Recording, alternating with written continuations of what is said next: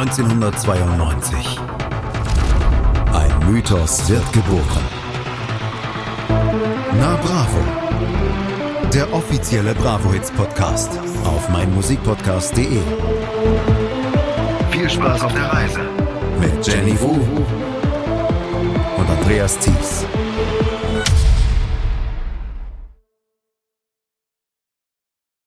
Die Bravo Hit 26, die CD1 war schon ein Mörderkracher. Heute geht es um die CD2. Herzlich willkommen zu einer neuen Ausgabe von Na Bravo, dem offiziellen Bravo Hits Podcast hier auf meinmusikpodcast.de. Hallo Jenny. Hallo Andreas. Wir haben extrem viel gutes Feedback bekommen auf unsere letzte Folge. Erstens, weil wir alle Songs angespielt haben. Zweitens, weil die Leute festgestellt haben, was für ein Burner das war, diese CD. Äh, war sie tatsächlich, können wir da jetzt mit CD2 noch mithalten, ist die Frage. Aber was wir versprechen können, ist, dass wir auch wieder alle Titel anspielen. Alle Titel werden hier heute wieder angespielt und wir werden natürlich gleich auch in Medias Res gehen. Ich muss das gerade erzählen. Mein Bruder hat mir geschrieben vor ein paar Tagen, Andreas, ich habe eure Podcast-Folge gehört. Die CD ist ja wirklich toll. Ich habe sie mir nochmal gekauft. Ja, nochmal gekauft jetzt in 2022. Faszinierend. Aber die hat wirklich bei einigen Spuren hinterlassen. Also damals wie heute, ne? Einige, die jetzt irgendwie wieder drauf gestoßen sind, weil ja auch Bravo Hits ein Revival erlebt und so weiter, haben sich genau diese nochmal gekauft, weil sie, wenn man irgendwo anfangen soll, welche zu kaufen, dann fängt man wahrscheinlich mit der 26 an, ab einem gewissen Alter. Und viele haben sie noch. Und wir haben auch über Hier kommt Bravo, unseren Instagram-Account, ganz viele Fotos von Hörerinnen und Hörern bekommen, die eben diese CD abfotografiert haben, gesagt haben, das war meine erste oder das war eine von den besten, ich habe sie zu Hause. Ja, das ist, das ist der Wahnsinn. Mich würde es auch nicht wundern, wenn nach dieser Podcast-Folge die Bravo Hit 26 nochmal in den Charts auftauchen würden. Garantiert. Wenn, wenn sie nochmal nachgepresst werden müssen. Ne? Ich habe seit zwei Wochen habe ich diese CD, diese Bravo Hit 26 nach wie vor auf meinem Schreibtisch und es löst ein Ohrwurm den nächsten ab. Ich habe angefangen mit Mamboleo, dann hatte ich eine ganze Zeit hier Porque Te Was mein, eins meiner, meiner Lieblingssongs auf der CD 1 als Ohrwurm. Dann hatte ich We Going to Ibiza. Heute habe ich, bin ich aufgewacht mit den Öler Palömer Boys und äh, Backstreet Boys hatte ich auch schon die ganze Zeit und Britney Spears Sometimes hatte ich auch schon in den letzten zwei Wochen. Es, jeden Tag löst ein anderer Song äh, meine Ohrwürmer ab das ist eben die ganze Bandbreite. Wir haben ja in der ersten CD, in der letzten Ausgabe vor allem die Beach-Hits, die Party-Hits gehabt und jetzt haben wir eben auch schon etablierte Künstler und Künstlerinnen wie Britney Spears und so weiter drauf, aber auch ganz neue Sachen und es ist also eine musikalische Bandbreite, aber wirklich wieder Ohrwurm an Ohrwurm. Meine Güte. Und ganz viel mit Beatverschärfung auch wieder. Ja, auch das. Das ist der Wahnsinn. Wir haben hier für den ersten Teil, haben wir uns mal wieder ein Quiz überlegt.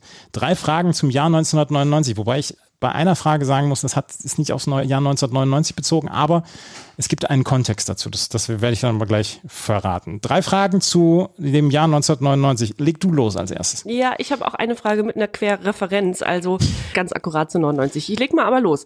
In den deutschen Singlecharts waren am 13. August 99, nämlich als diese Bravo Hits 26 rauskam, drei weibliche Weltstars vertreten die nicht auf der Bravo Hit 26 gelandet sind. Welcher der drei Titel stieg am höchsten in den Charts ein?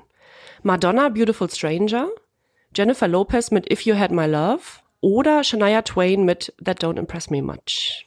Ich wollte jetzt Whitney Houston My Love Is Your Love hören. Ja, aber die ist nicht dabei. Was, was war das zweite? Jennifer Lopez. Jennifer Lopez, ne, ja, ja. Ich werde My Love, das, da, da fange ich jetzt ja schon an zu grooven.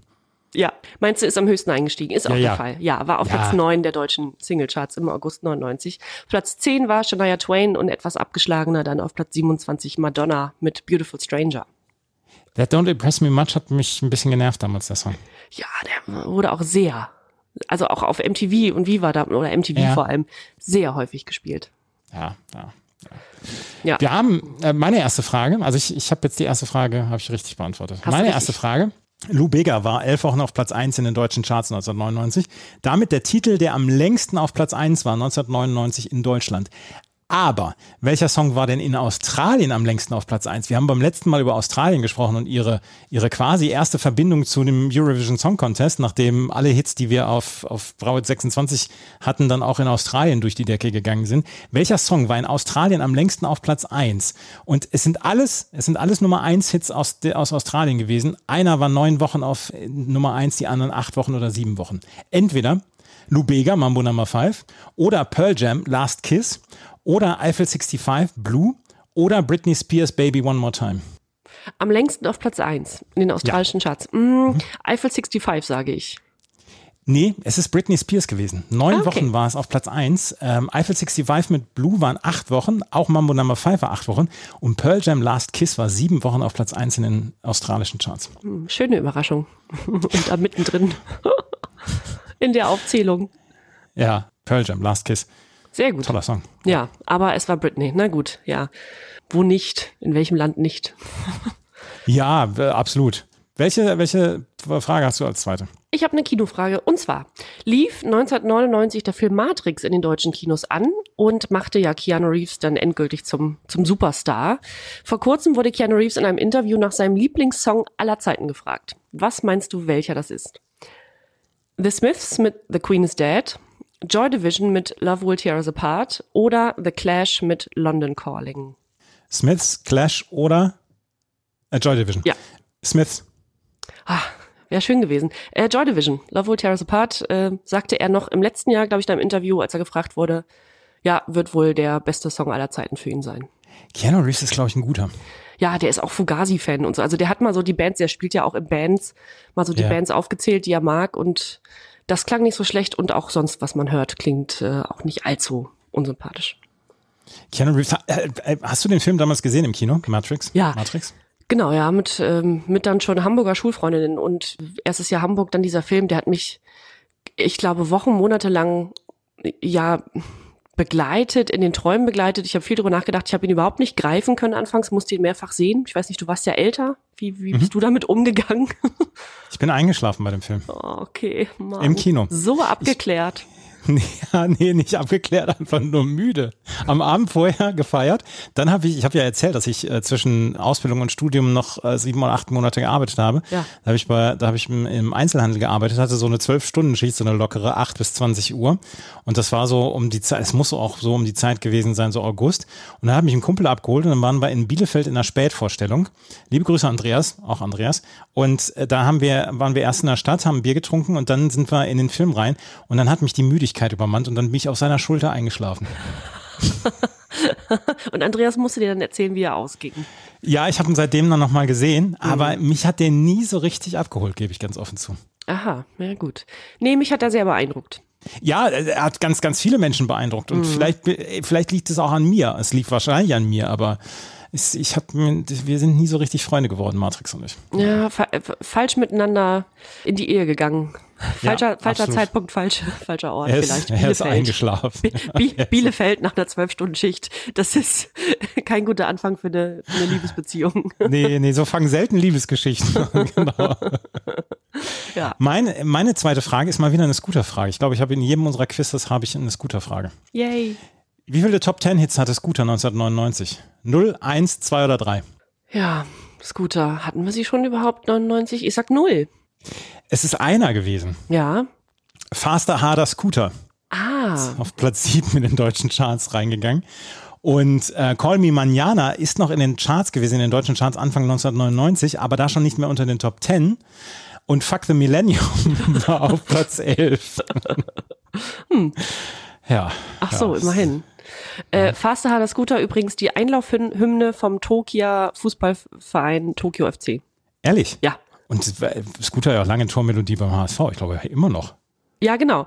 Und eine Freundin war nämlich mal in Tokio beim Spiel und äh, da hat gerade Thorsten Fink die Mannschaft übernommen, Tokio FC, der ja zuvor auch mal HSV-Trainer war. Und sie sagte Ja. nur, nee, Quatsch, der war bei Fissel Kobe und Fissel Kobe spielte gegen FC Tokio und es lief also beim Einlauf von FC Tokio, lief Faster hat das Scooter, sie konnte es kaum fassen und auf der gegnerischen Seite stand eben Thorsten Fink als Trainer da und er dachte sich wahrscheinlich, oh Gott, das hatte ich doch in Hamburg schon mal, warum bin ich jetzt in Tokio oder in Japan und muss mir das nochmal anhören. Aber ja, dieses Lied hat's wirklich weit geschafft.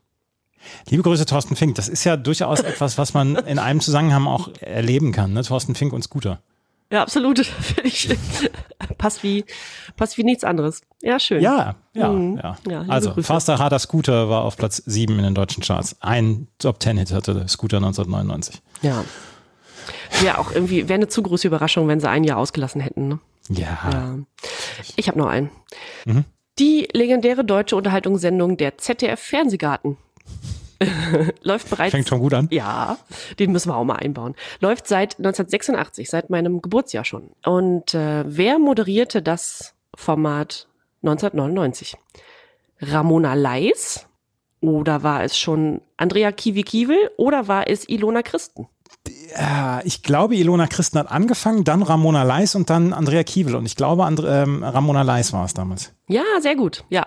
Bis tatsächlich 99, von 93 bis 99 und ab 2000 Kiwi. Also ganz knapp. Ja. Genau. Und vorher war es, äh, vorher war es Christ, äh, hier, äh, wie heißt sie? Ilona Christen mit der großen Ilona roten Christen. Brille. Ja. Ja, genau, genau. Ja. genau. Ja. Ja. Hier, ich kenne doch meine, meinen Fernsehgarten. Na sicher. Sicher. Hat mein Vater damals tatsächlich jede Woche geguckt. Ich kenne doch meinen Fernsehgarten. So, ich habe jetzt noch eine Frage, auf die ich sehr, sehr stolz bin. Oh, ja, oh bitte. die allerdings nur am Rande mit 1999 was zu tun hat. Masterboy, unsere lieben Freunde Masterboy, waren auf der Bravo Hit 26 auch mit Porkete Was vertreten. Wir haben letzte Woche, letzte Mal drüber gesprochen. Und da habe ich mich gefragt, was spielen die wohl so auf Konzerten? Und dann bin ich auf Setlist FM gegangen. Und da habe ich eine Setlist eines Auftritts von Masterboy 2015 in Helsinki gefunden. Mit welchem Song eröffneten damals Tommy Schlee, Enrico Zabler und Trixie Delgado ihre beatverschärfte Show? Entweder Land of Dreaming oder Anybody oder Generation of Love oder Give Me Your Love. Uh, äh, Generation of Love ist ein schöner Opener. Ich, ich sag Generation of Love. Bing, bing, bing, bing, bing. Generation of Love ist der erste Song gewesen. Ja, geil. Damals in Geiles Helsinki Ding. 2015. Ja, Ja. Damit, damit reißt du ja sofort alles Der, ab. der zündet ja sofort. Genau, was soll denn dann noch kommen? Zweiter Song ist dann Anybody gewesen. Land of Dreaming war fünfter Song. Und Give Me Your Love war der neunte und der letzte Song. Ah, neun Stück haben sie. Naja, Ja. gespielt. Ich habe mich in den letzten Wochen häufig bei Setlist FM rumgetrieben und als ich da dann Masterboy heute eingetragen habe oder ein, also so danach gesucht habe, war ich schon ein bisschen stolz. Ja. hat, dir, hat also auch dort den Algorithmus versaut. Jetzt kriege ich da auch immer solche Empfehlungen. Ne? Ja. Liebe Grüße an Masterboy. Wir wollen euch immer noch im Podcast haben. ja, Tommy, wenn du uns hörst, liebe Grüße. Genau. So. Das war unser kleines Quiz hier ähm, zum, zum Start, zum Reinkommen. Wenn wir uns gleich wieder hören, dann werden wir über die CD2 sprechen. Wieder wie bei der CD1, jeder Song wird angespielt, jeder Song wird von uns vorgestellt und dann werden wir am Ende unsere Lieblingssongs und unter, unser Guilty Pleasure ja, küren. Und was, was kann noch kommen nach Masterboy? Das werden wir uns fragen. Das hören wir gleich alles hier bei Na Bravo auf meinmusikpodcast.de, der offizielle Bravo Hits Podcast. CD2, wir haben uns beim letzten Mal darauf geeinigt, dass Jenny die äh, Titel mit den ungeraden Nummern ansagt und äh, vorstellt und ich die mit den geraden Nummern vorstelle. Ich hatte bei der CD1 angefangen. CD2 eröffnet ja gleich mal ne, einen richtigen Burner. Ja, sicher. Also das ist natürlich, äh, das muss dann auch. CD1 war ja schon sehr, sehr stark. Und dementsprechend muss CD2 auch mit einem Superstar anfangen. Das ist nur folgerichtig. Und das ist in dem Fall Britney Spears mit Sometimes. Sometimes I run,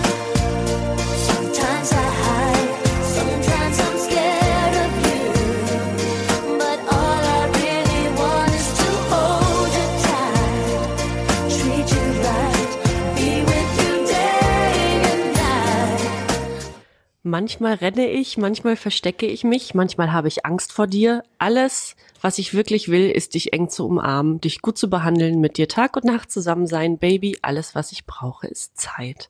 Schön, bis auf eine Zeile. Manchmal habe ich Angst vor dir. Sometimes I'm scared of you. Ja, Schwierig. klingt jetzt erstmal nicht nach einer, nach einer gesunden Beziehung. Überhaupt nicht gesund. Was ich auch nicht gesund finde, ist, dass das jetzt der zweite Titel nach Baby One More Time ist. Zudem, äh, wenn man über das Musikvideo ähm, äh, was liest, da steht, sie spielt wieder mal am Strand von Malibu das Mädchen von nebenan. Ich dachte, ja, was sonst? Ne? Die ist, ist ein, ein junges Mädchen, die eine Ballade singt. Naja. Also, es ist genau die zweite Single nach äh, Baby One More Time und nicht ganz so ein Überhit, ähm, aber ebenfalls international eingeschlagen, nämlich insgesamt fünfmal Gold bekommen und zweimal Platin, über eine Million Mal verkauft. Hat äh, also Platin in Australien, da haben wir's, Belgien bekommen und Gold in Frankreich, Neuseeland, den Niederlanden, Schweden und Großbritannien. Platz eins in den Niederlanden, Belgien, Spanien und Neuseeland, Platz drei in Großbritannien und Platz sechs in den deutschen Charts. Tatsächlich äh, nur, muss man so sagen, Platz 21 in den US-Billboard-Charts, aber danach kamen ja wieder die größeren Hits von Britney. Ich habe die ganze Zeit, habe ich so, so, so ein Video vor mir von Stefan Raab von TV Total, wo zwei Mädchen, damals war Stefan Raab ja so ein bisschen, also die ganze Zeit war TV Total eigentlich darauf ausgelegt, Menschen zu der Lächerlichkeit preiszugeben. Ja. Und da gab es irgendwann mal so, so ein lustiges Video mit, mit zwei Teenagern, die, die diesen Song nachgetanzt haben. Und diesen, dieses Video habe ich immer vor Augen, wenn ich diesen Song höre. Ist es gut oder schlecht? Das Video? Das Video ist eher so ein bisschen äh, Fremdscham. Ja. Ja, gut, sonst wäre es wahrscheinlich nicht bei TV Total gelaufen. Ja, wahrscheinlich. Ja. Ach, es ist Aber das, das habe ich halt immer vor mir. dieses Video. Ja, ich habe das Originalvideo vor mir und es war ich na, also Baby One More Time haben wir ja, hatte ich glaube ich beim letzten Mal erzählt, als wir das als wir darüber gesprochen haben, äh, haben wir nachgetanzt, ne, in den in den Wohnzimmern der Eltern und unserer Freundinnen und Sometimes kam jetzt so so langsam daher und hat nicht wirklich gezündet, da ist nichts griffiges bei und so, ist halt so eine Popballade, die so irgendwie nicht die ist für mich nicht rund. Nee? Nee, nicht so richtig. Ist dieser Song hier denn für dich rund? Den hören wir jetzt mal. Tell me why.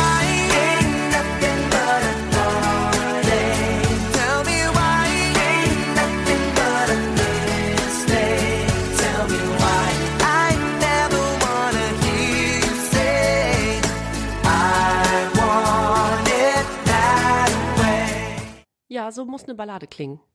So muss eine Ballade klingen. Das ist, die sind die Backstreet Boys mit I Want It That Way. Am 12. April 1999 released worden. Und das ist wahrscheinlich der bekannteste Song, den die Backstreet Boys jemals gemacht haben, oder? Ist es nicht Everybody? Äh, die zwei vielleicht, oder? Ja, es ist in den, es ist, es hat sehr, sehr viele Awards bekommen, so mit bester Boyband-Hit ever zum Beispiel. Ja. Hat, hat dieser Song hier bekommen. Kennst du, äh, kennst du die Szene aus Brooklyn 99 aus der Comedy-Serie, wo es eine Gegenüberstellung gibt und das Opfer sagt, er hat I Want It That Way gesungen von äh, Backstreet Boys und dann lässt er, lässt er die Leute, die da zur Gegenüberstellung sind, nacheinander das, das singen. Ja. Das ist, sehr lustig. Ja, ohnehin eine gute, gute Serie. Ja, aber das können wir auch nochmal in den Shownotes bringen, beziehungsweise das kann man auch vielleicht nochmal auf, auf Instagram, hier kommt Bravo, dann auch mal verwursten. Ja. Auf jeden Fall, I Want It That Way, der englische Wikipedia-Eintrag sagt, ist der Backstreet Boys Signature Song. Nummer eins in mehr als 25 Ländern. Österreich, Deutschland, Italien, Neuseeland, Schweiz, ähm, UK. Nummer sechs nur in den USA. Und auch das Video war halt extrem erfolgreich, wurde dann ja auch nochmal so ein bisschen parodiert von Blink 182, die das mit reingenommen haben, die die Szenen aus diesem Video mit reingenommen haben. Und eigentlich sollte das nicht die Eröffnungssingle sein für diese, für die neue CD von ihnen, Millennium. Das sollte ein anderer Song sein, weil dies, das Management hatte gesagt, wir brauchen wieder so eine schöne Abtempo-Nummer. Aber die Backstreet Boys haben dann gesagt, nee, wir sind erwachsener geworden und wir wollen jetzt so eine, so eine Mittempo-Nummer haben, die man gut mitgrooven kann. Und dann unser Publikum ja auch so ein ganz kleines bisschen mit uns mitgewachsen. Deswegen haben sie I Want It That Way gebracht und ist halt extrem erfolgreich geworden. Ich habe fünf Seiten an Notizen mir gemacht hier, was, was da alles äh, gekommen ist durch diesen Song. Ähm, Alma Awards hat's bekommen, ähm, Music, äh, Video, Outstanding Music Video Performer, BMI Pop Awards, äh, 50 Meist Performed Songs hat's auch gewonnen. Viermal für die MTV Video Music Awards nominiert worden. Einmal äh, hat's bekommen. MTV Europe Music Awards für Best Song nominiert worden. Much Music Video Awards People's Choice Award bekommen. Grammy dreimal nominiert worden. Allerdings hat's nicht den den Preis gewonnen und es ist unglaublich häufig parodiert worden, dieser Song. Äh, Howard Stern zum Beispiel hat äh, parodiert mit If I Went the Gay Way von seiner Band The Losers. Und es ist für Computerspiele genutzt worden, hier für Grand Theft Auto, Auto zum Beispiel. Weird Al Yankovic hat es auch nochmal ähm, gecovert, etc. Also I Want It That Way war unglaublich erfolgreich. Äh, Record of the Year war es 1999. Im Rolling Stone Gra- 500 Greatest Songs of All Time war es auf Platz 240 und ist einfach, wie gesagt, ein Mörderhit gewesen. Nur in Frankreich auf Platz 20. In Island es, sind die Chartsplatzierungen nicht bekannt, aber ansonsten immer überall Top 10. UK Singles Charts natürlich auch Platz 1. Äh, an dem Song kam es 1999 nur vorbei. In den Jahrescharts, in den deutschen Jahrescharts, dann am Ende auch, glaube ich, unter den Top 10 gewesen. Das ist, wird heute so belächelt, wenn man sagt, ach, damals die Boybands InSync, Backstreet Boys und so weiter. Und man nennt die so als wirklich als Guilty Pleasure mittlerweile. Und wenn man jetzt darüber nachdenkt, war das eigentlich eine sehr, damals schon eine sehr erwachsene Boyband, eine sehr gute auch. Ja, und ähm, ja, dieser Song hat ja auch überlebt. Also das ist ja kein Song, der, den, der denen jetzt peinlich sein muss oder so. Das ist ja, ist ja ein riesen Hit damals gewesen und bis heute geht er gut. Also Der geht ich gut. kenne Menschen, die das heute noch als, als Lieblingssong bezeichnen. Ja, ein Lieblingssong vielleicht nicht, aber Ja. Ja. Aber trotzdem ist es ein Riesenhit gewesen. ist er. Ja. Der nächste war auch ein großer Hit, aber nicht von einem so großen Interpreten. Wir hören mal rein.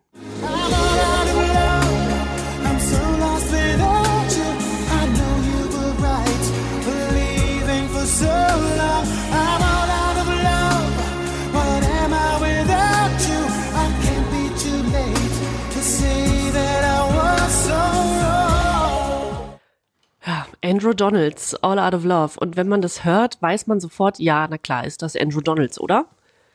Ja. Äh, ist aber auch so ein bisschen, also war für mich immer so, so ab, so kategorisiert als One-Hit-Wonder. Und äh, was ich nicht wusste, ist, dass es ein Cover ist. Und zwar äh, schon 1980 entschieden, äh, erschienen, das Original von der australischen Band Air Supply. Ja, Andrew Donalds hat das dann 1999 sehr erfolgreich, sehr, sehr erfolgreich gecovert. Donalds ist ein äh, jamaikanischer Künstler, der einerseits als Solomusiker von 1994 bis 2000 Musik herausgebracht hat, andererseits aber auch als Sänger beim Musikprojekt Enigma, was ich auch nicht wusste. Und 1994, da war Andrew Donalds zarte 20, lernte er dann nach verschiedenen Reisen durch die USA und Europa den Produzenten Eric Foster kennen, der wiederum mit Britney Spears, Whitney Houston und den Backstreet Boys zusammengearbeitet hatte, also Erfolgsgarant war äh, und ihn dann unter seine Fittiche nahm. Und daraufhin entstand das erste Album und die erste Single, Miss Hale, die mir jetzt zum Beispiel gar nicht bekannt war, aber in Deutschland auf Platz 18 der Charts war. Super Hit. Miss Hale habe ich überhaupt nicht auf dem Schirm. Michelle heißt sie. Michelle? Ach, nein. Dann hatten wir sie doch schon. Ja, ich glaube, sie- wir hatten sie schon. Die hatten wir schon. Ja, Michelle. Nein, aber wieso mich? Was soll das bedeuten? weiß ich nicht. Ich glaube, es ist ein Name. Nein, hör auf. Wir hatten Bravo jetzt Elfas. Irgendwie so. Ja, ich, ich gucke jetzt nochmal gerade. Ja, Andrew Donalds, Michelle. Ja, Michelle? Aber wieso wird das so seltsam geschrieben? es, ist, es geht um eine Frau. Ja, okay, ja, es wird so sein. Michelle, what I'm supposed to do, Michelle, I'll never get over you. Ja, das wird so sein. Vielleicht heißt sie Missale? Miss, Miss, Missale? Ja. Weiß ich nicht. Jetzt macht's auch Klick, Ja, weil ich damals schon dachte, äh, ach so Ja. spricht man das aus? Und du hattest Bei- das nämlich gesagt und dachte ich, wie spricht er das aus? Aber wird schon stimmen? Bei babyvornamen.de ist Michelle mit M-I-S-H-A-L-E ist auf Platz 1580. So. Na gut. Lieber Andrew. Donalds. Ja, 48 Stimmen hat dieser Name bekommen. Ach so. Oh, ey, wenn- wenn, du in Deutschland jemanden Mich Michelle nennst und die sagt, ich, ich heiße Michelle, dann denkt ja jeder M-I-C-H-E-L-L-E. E. Ich hatte auch mal eine Michelle in der, in Klasse, als Klassenkameradin. Ja. Aber, aber so doch nicht. Nee, ich kenne die natürlich auch in der französischen Schreibweise, aber weißt du, zwei Bio-Kartoffeln, die hier sitzen und dann, oh, wie spricht man? Miss Hale. Jetzt weiß ich auch wieder, dass wir natürlich schon über Andrew Donalds gesprochen haben. Nicht ausgiebig, aber äh, ja, in dem Fall, ja klar. Das war 94, genau. Als er Michelle rausbrachte, ähm, ist mir auch überhaupt nicht mehr im Ohr tatsächlich. Also wirklich. Ach, nicht. da, da, da, da groove ich jetzt aber schon wieder mit. Ah, siehst du? Nee, ich nicht. Also der hier war mir natürlich, Out of Love, war mir sehr bekannt noch, aber, oder ist immer noch präsent. Na gut, ich werde ihn mir nochmal anhören. Aber danach wurde es still. Also nach 94, nach Michel wurde es ein bisschen stiller und dann war es 1998, als er Michel Cretou äh, begegnete. Auch den haben wir schon ab und zu mal erwähnt. Damals der Ehemann von ähm, Sandra gewesen. Und der äh, ja, engagierte ihn dann als Sänger für sein Projekt Enigma und produzierte auch äh, Andrew Donalds drittes Studioalbum, auf dem eben auch All Out of Love war. Und ja, das war dann auch die erfolgreichste seiner Singles. Platz drei und eine goldene Schallplatte in Deutschland, Platz drei in Österreich und der Schweiz und auch einmal Gold in Österreich. Ich habe eine Geschichte zu All Out of Love zu erzählen. Ja. Ich bin im September 1999 ins Wohnheim gezogen. Ich habe beim letzten Mal schon erzählt. Äh, Wohnungssuche damals in Bremen und da bin ich in eine Sechser-WG gezogen. Und die eine, die noch in den Semesterferien war, die habe ich erst ein paar Wochen nachdem ich eingezogen bin kennengelernt. Die kam erst Mitte Oktober, ich war Mitte September eingezogen. Und das war der erste Song, den ich aus ihrem Zimmer gehört habe. Wir sind dann irgendwann zu viert in eine neue WG eingezogen. Und da hat sie hat immer die Radiomusik gehört. Dann hatte ich den einen Metal-Bruder. Ja. Und die eine, ähm, die eine, die die ganze Zeit entweder Gothic oder so Industrial etc. gehört hat. Und Genau. ich dann halt mit meinem Indie-Kram plus pur. Das war, eine, das war eine schöne Melange, weil man dann einfach, wenn alle ihre Musik anhatten und man nur auf den Flur ging, hat man nur so einen Brei gehört. Ja, schön. Ja, alles vertreten. Ja, also Andrew Donalds All of Love, da habe ich äh, gute Erinnerungen dran, weil ähm, ich damals das meine, meine Anfangszeit in Bremen gelesen habe. Ach so, ja. Naja, das ist doch nett. Ja. Ja, finde ich auch. Ja. Ich habe so schleierhaft als Radiosong in Erinnerung. Und wenn ich es jetzt höre, denke ich, ja, stehe dem Song neutral gegenüber. Ich verrate hier so viel schon, also so viel, so viel Leidenschaft war bei mir noch nicht. Also die, meine Lieblingssongs kannst du, glaube ich, noch nicht erraten, oder? Nee, kann ich noch nicht. Nee, nee. Mach mal weiter.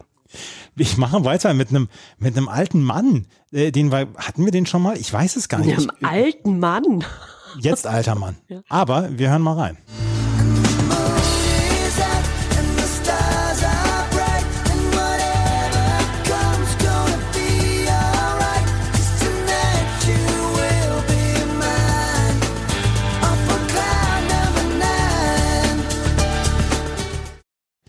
Brian Guy Adams. Hatten wir ihn schon? Ich glaube, wir hatten Brian Adams noch nicht. Bin mir nicht sicher. Ich meine nicht. Hm. Brian Adams im deutschen, im deutschen Wikipedia steht, er ist Rocksänger, Gitarrist, Komponist und Fotograf. Ja. Aufs Fotografieren hat er sich ja in den letzten Jahren so ein bisschen verlegt und macht ja Ausstellungen und so weiter. Aus Kanada und er hat mich damals mit dem Robin Hood Song, hat er mich damals auf die Palme gebracht. Ja. Äh, auch mit dem, wie hieß dieser Song denn nochmal, wo er, dieser eine Johnny Depp-Film, glaube ich, war das. Ist auch egal. Auf jeden Fall hat er mich mit allen, einigen Songs in den Wahnsinn getrieben. Das hier war eine schöne Popnummer, fand ich. Cloud Number 9. Und ähm, die hat er 1999 veröffentlicht und zwar damals die dritte Single von der Platte On a Day Like Today und ist damals noch auf Platz 33 in die deutschen Charts eingestiegen. Zehn Wochen war es dort in den Charts. Auf Platz 6 in UK, auf Platz 13 in Österreich und auf Platz 26 in der Schweiz. Und das war auf der Platte, auf, auf der Platte On a Day Like Today waren die Originalversion drauf. Und hier wurde es geremixed von britischen Elektronikartisten äh, Chicane. Wurden Synthesizer noch mit dazu äh, gebracht und ein Drum-Sample ist dann noch mit reingenommen worden. Und Chicane und Brian Adams haben später dann auch nochmal häufiger zusammengearbeitet. Und dieser Mix war dann nicht auf der, auf der Platte drauf, auf der Cloud Number 9 eigentlich drauf war, sondern war auf der Best-of-Platte dann drauf.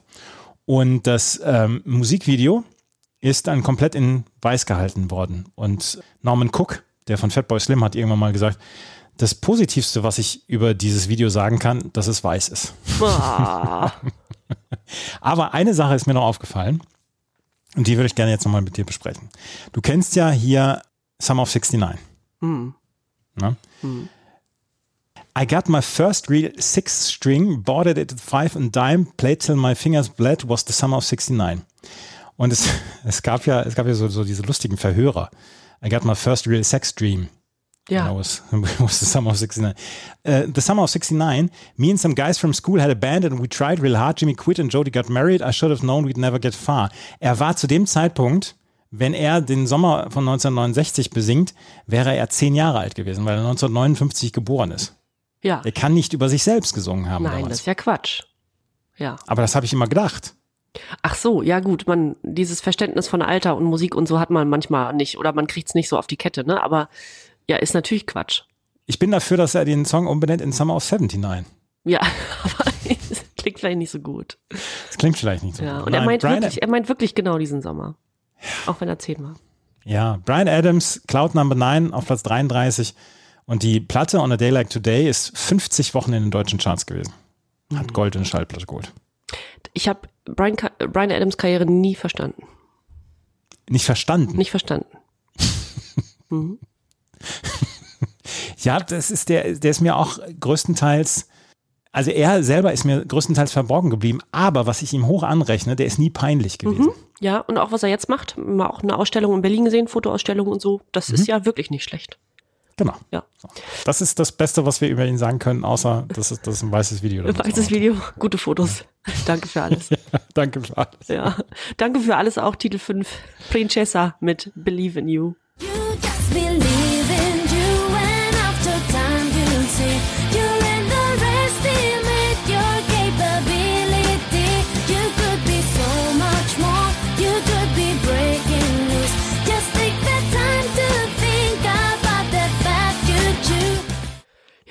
Das klingt, äh, Princessa konnte ich überhaupt nichts mit anfangen mit der, mit der Interpretin. Ähm, klingt ein bisschen, als wäre es die Anfangsmelodie einer Daily Soap. Ja, ja, finde ich auch. Ja, passt so ein bisschen. Auf hitparade.ch hat der User Remy vier von sechs Sternen verliehen, hat geschrieben, Lighthearted Album Song doesn't harm anyone and, and it can be run in the background when doing something at home or so. Also, ähm, also netter, netter Albumsong tut niemandem weh und kann ganz gemütlich im Hintergrund gespielt werden, wenn man zum Beispiel Hausarbeit macht. Ähm, Möchtest du, dass wir deine Songs hören? Überhaupt nicht, aber ich glaube, dass Princessa, die bürgerlich Andrea Silvera heißt, das auch ein bisschen egal ist mittlerweile. Man erfährt leider nicht viel über sie. Sie ist- Sie ist gebürtige Spanierin. Und man weiß auch, dass sie von den deutschen Produzenten Matthias Meissner und Thomas Schwarz produziert wurde und zwei Singles rausgebracht hat mit dem Projekt Princessa. Prince, Princessa, sagen wir in Norddeutschland. Prin, Auf dem Fischmarkt? auf dem Fischmarkt. Also Prin- Princessa. Princessa. Believe in You. Ja, es waren zwei Singles. Eine, die kam schon vor Believe in You raus und war auch etwas erfolgreicher. Das war nämlich die Single I Won't Forget You und die war ein Ohrwurm. I won't forget you and I... Kennst du das noch? Ich glaube. Das ist, das war der größere Ohrwurm. Äh, der kam nämlich auf Platz 33 in Deutschland und 13 in der Schweiz. Dieser hier chartete in Deutschland nur auf Platz 77, war also schon ein bisschen abgeschlagen. Naja, und danach hörte man eigentlich nichts mehr von Andrea Silvera, aka Princessa. Wir hoffen, es geht dir gut, Princessa. Ja, liebe Andrea. Der nächste Song, den hören wir heute noch in sämtlichen Ausprägungen. You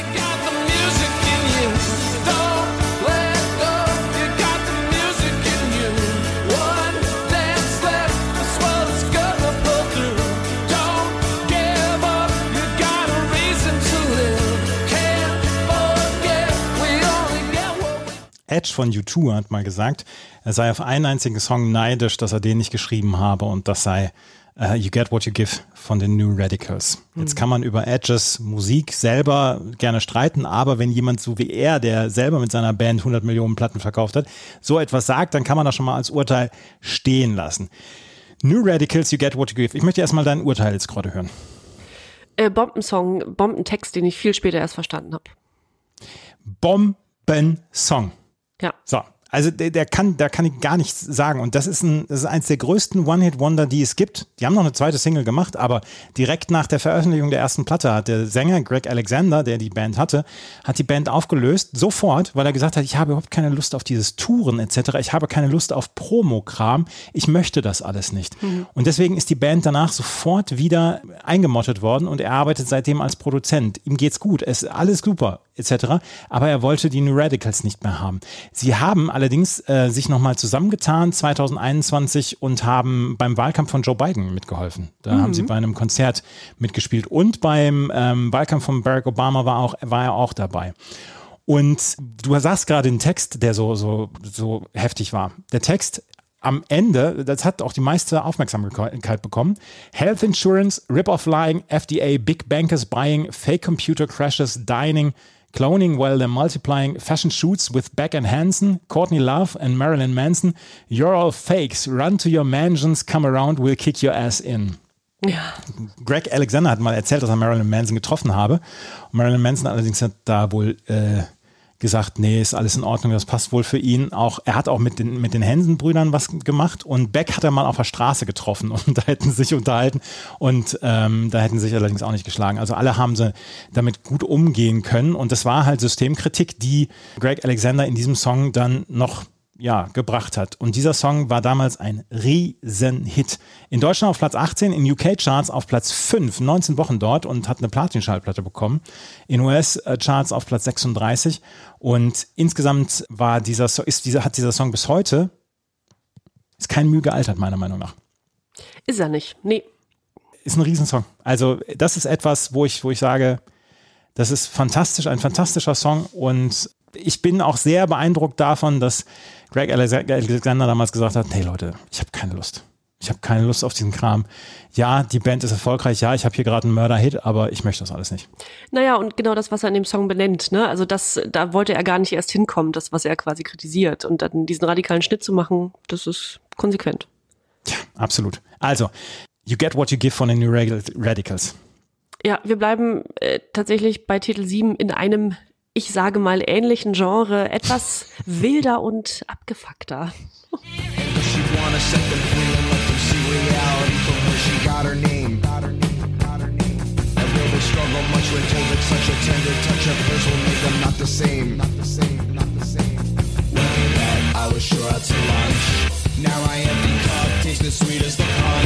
Sweet as the punch. And along comes Mary. Mary. Ich möchte sofort eine Dose Bier aufstechen, auf Ex trinken und auf irgendeine College-Party fahren. die Bloodhound Gang, die zu Recht auch oft kritisierte, völlig wilde, absolut seltsame Bloodhound Gang, über die man gar nicht so viel sagen muss. Aber zwei Fakten über diesen Song tatsächlich, über Along Comes Mary, waren mir nicht bekannt. Einmal, dass er ein Coversong ist von der äh, Flower Power Band The Association aus dem Jahr 1966.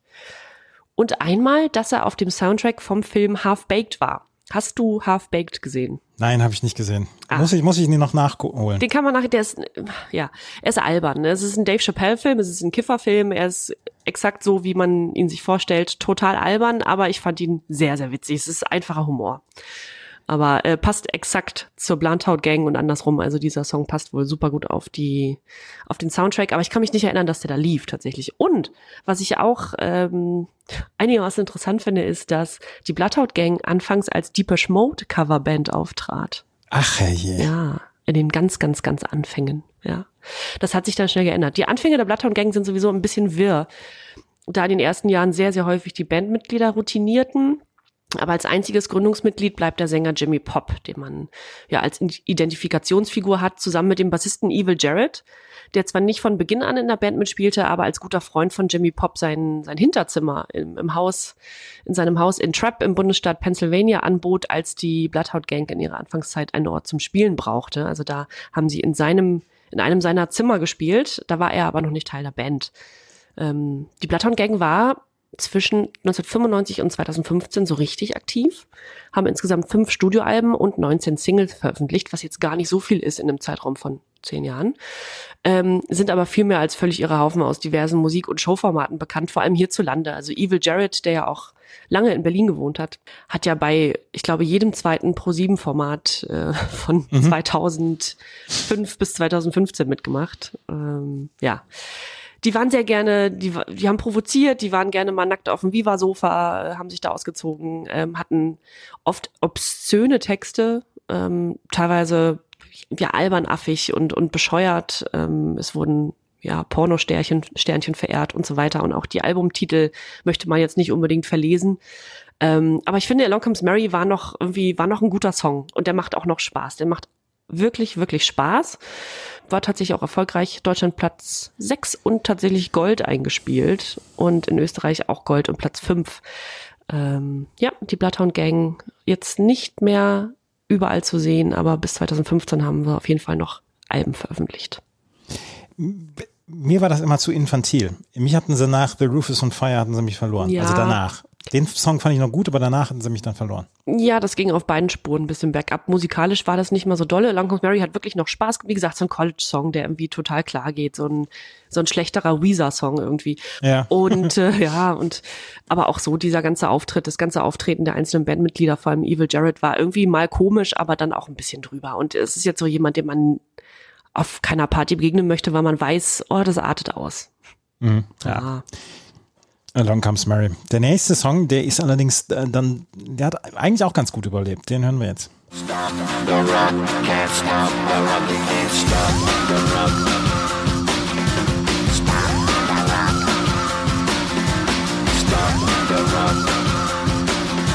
Stop stop the rock, can't stop the rock. Apollo 440, Stop the Rock, da hatten wir schon nämlich, die hatten wir nämlich schon mal hier mit Cooper damals. Ähm, das war ein Song, der als Abspannmusik damals von Run lief. Und das ist der Song 1999, ähm, Stop the Rock. Der lief dann bei FIFA 2000 als Titelmelodie. Also Apollo 440s, die sich dem Big Beat damals verschrieben hatten, haben ähm, dann durchaus ein bisschen dann auch ein bisschen Kohle gemacht aus der Weiterlizenzierung ihrer Songs. Das ist ja durchaus auch in Ordnung. Ähm, Apollo 440 habe ich schon beim letzten Mal drüber gesprochen, nicht beim letzten Mal, sondern das letzte Mal, als wir die hatten mit Trooper damals. Howard Trevor Gray, Gitarrist Noko, die haben 1990 die Band gegründet und ähm, die hatten den ersten Song war halt Trooper und Ain't Talking About Dub war ein Riesenhit und Stop the Rock war dann 1999 auch nochmal ein okayer Hit. In UK-Charts auf Platz 10, in deutsch, deutschen Charts auf Platz 47 und ähm, es war damals inspiriert, dieser Song von Caroline von Status Quo. Das können wir auch nochmal in die Shownotes bringen. Ähm, Caroline, dass der so ein bisschen die Anlehnung war für diesen Song Stop the Rock und ähm, die Lead Vocals, also die Stop the Rock, war von Ian Hoxley, der vorher bei den Gay Bikers on Acid gespielt hat. Wer kennt sie nicht? Sicher. Ja. Und Howard Gray, Ian Hoxley und Noko, die sind halt als äh, Komponisten dann mit aufgeführt worden. Stop the Rock von Apollo 440 finde ich ist eine okay Tanznummer. Äh, absolut.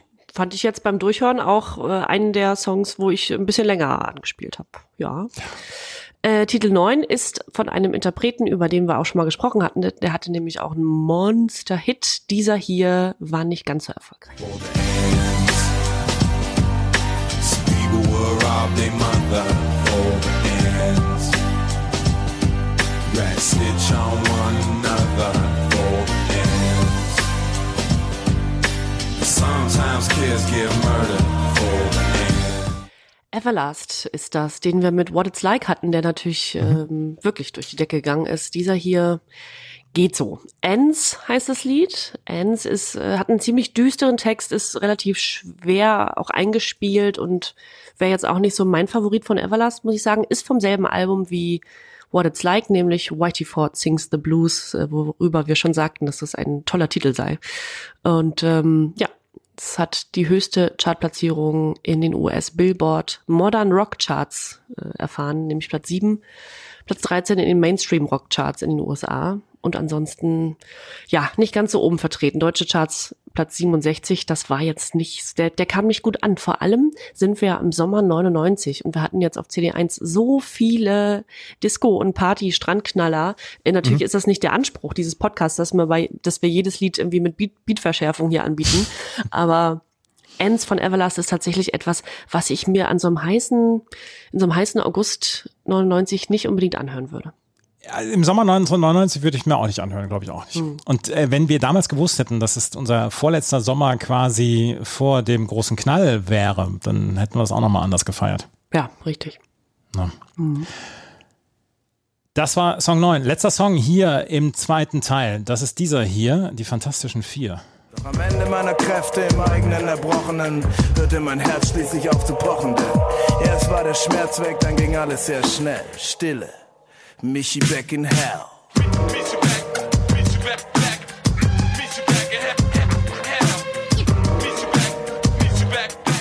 Michi Back in Hell von Die Fantastischen Vier.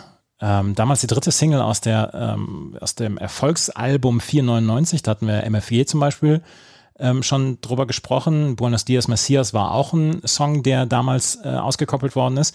Und dieser Song ist zusammen mit Buenos Dias Messias damals ausgekoppelt worden als Single und ist gar nicht in die Charts gekommen. Michi Beck in Hell. Da geht es darum, spielt Michi Beck seinen eigenen Tod. Er wird pleite, verliert sein ganzes Geld und landet am Ende in der Hölle. Das Video wurde in Berlin in der großen Hamburger Straße 29 gedreht. Weißt du, wo die große Hamburger Straße in Berlin ist? Ja, das ist ein Kunstmuseum. Aha, Genau, ja. Und in dem Video wird Michi Beck zu Grabe getragen. Ähm, das war nur mit der Hilfe von vielen Fans ähm, realistisch und umsetzbar.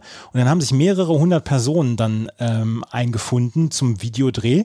Und die haben über Smoothes Newsletter ähm, beziehungsweise Mundpropaganda davon erfahren. Und dann haben die, äh, haben die das Video gedreht. Die einzige Voraussetzung war für alle, ihr sollt traurig gucken und bitte nicht in die Kamera gucken, während wir das Video drehen. Und dann abends gab es dann von der, ähm, von den Videoproduzenten beziehungsweise von den Fantastischen Vier, die haben eine Party dann ausgerichtet für alle Statistinnen, äh, für alle Statisten und dann gab es nochmal, ja, gab es nochmal Essen und Trinken für alle. Und wer nicht bleiben konnte, der hat die Platte 4,99 damals dann äh, für Umme bekommen. Ich finde, es ist eine ordentliche Statistengage, finde ich. Das ist eine okaye Statistengage. Abends nochmal mit der Band feiern. Absolut. Und dafür, dass man einen Tag in der Hölle verbracht hat. So. Na. Also, Michi Beck in Hell nicht in die Charts gekommen. Aber insgesamt diese Platte 499 war ja sowieso ein sehr, sehr, sehr großer Erfolg. Das war, die waren die ersten zehn Songs dieser zweiten CD von dem Bravo Hit 26 Mitte August. Das bestverkaufte Bravo Hits Album aller Zeiten und es wird höchstwahrscheinlich auch genauso bleiben. Wir hören uns gleich die Songs 11 bis 20 an, hier bei meinmusikpodcast.de und an Bravo, dem offiziellen Bravo Hits Podcast. Lass uns keine große Zeit verlieren. Wir haben noch zehn fantastische Songs vor uns und äh, Jenny eröffnet mit Song 11. Der ist wirklich fantastisch und jetzt alle mal bitte anschwärmen. Dir steht die Zeit still, verwirrst mich, ist so viel für mich, spür, wie du meinen Willen brichst. Ist es mehr als nur ein Spiel, leg die Karten auf den Tisch. Meinst du, ich bleib kühl, wenn du bei mir bist? Will nicht tun, was ich später mal bereuen will. Aber tanzen ist dazu auch nicht so richtig drin, oder? Nicht so richtig. Es ist ja auch die Dub-Version oder sowas, ne? Von Mit dir. Ah, Ja, es ist die langsamere der beiden grundsätzlich langsamen Versionen. Nee, tanzbar nicht, aber das wollen wir ja auch nicht. Wir wollen schmusen. ja. Ja. nicht wir zwei miteinander. Ach Also so. Keine Angst. Ja, was Ach jetzt? so. War seltsam ruhig auf einmal. Ja. Das, das, das besprechen wir nachher nochmal. Ja. Ach, mit dir. Es ist äh, mit dir von äh, Freundeskreis und der Sängerin Joy Delalani und ist nach ANNA und Halte ich an deiner Liebe fest die dritte Single von Freundeskreis und eben eine ganz besondere. Gesungen wird sie von Max Herre, der damals eine Sängerin für dieses Duett suchte, das er bereits geschrieben hatte. Und dann lernte er die Sängerin Joy Denalani aus Berlin kennen. Die beiden nahmen den Song auf, der wurde super erfolgreich und die beiden fanden auch romantisch zueinander. Zwei Jahre später kam der erste gemeinsame Sohn zur Welt, 2003 der zweite Sohn. Seitdem leben sie gemeinsam in Berlin, äh, haben zwischendurch vier Jahre Beziehungspause gemacht. Äh, damals weiß ich noch, hieß es, oh Gott, das große Traumpaar von dem Traumsong und so weiter. Das ist natürlich Privatsache. Aber umso schöner dann zu hören, dass sie 2011 wieder zueinander gefunden haben und seitdem wieder zusammen leben und auch zusammen Musik machen und ein gemeinsames Musiklabel haben und so weiter. Das ist also eine ja, seit 1999 mit, mit diesem Titel, mit dem gemeinsamen Duett ist das eine Liebesgeschichte, die bis heute anhält. Ist das nicht schön? Das ist schön, ja. Ja. Ja, Platz 9 in Deutschland, Platz 12 in der Schweiz, mit dir von Freundeskreis, featuring Joy Denalani. Das war schon mal erster guter Song hier. Der zweite Song, da müsst, müsst ihr selber entscheiden, ob der Song richtig gut ist. And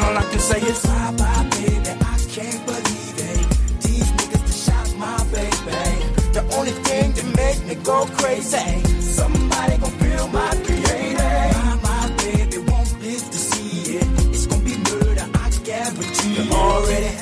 Das ist ja eigentlich Wu-Material, ne? Dieser Song. Ja, ich ähm, muss auch zugeben, dass ich den damals gar nicht so verkehrt fand, aber heute muss ich davon abrücken von der Meinung.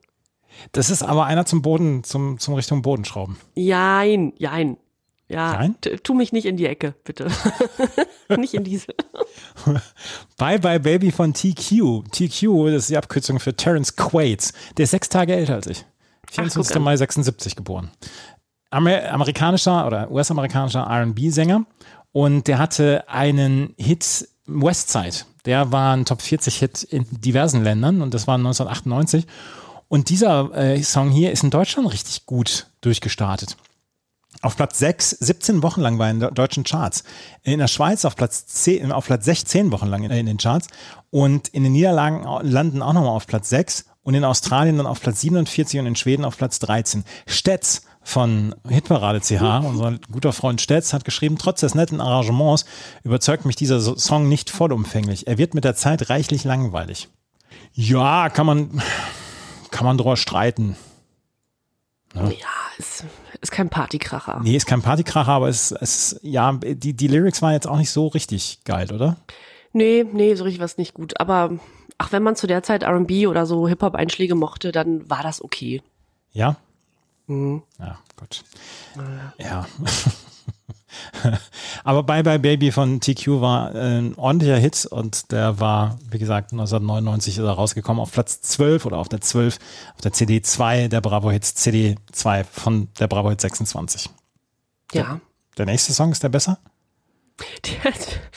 Ja, also Titel 13, da weiß man auch nicht. Es soll deutscher Hip-Hop sein, aber wir hören mal selber rein. Now I'm knocking on your door. I want you rolling on the floor.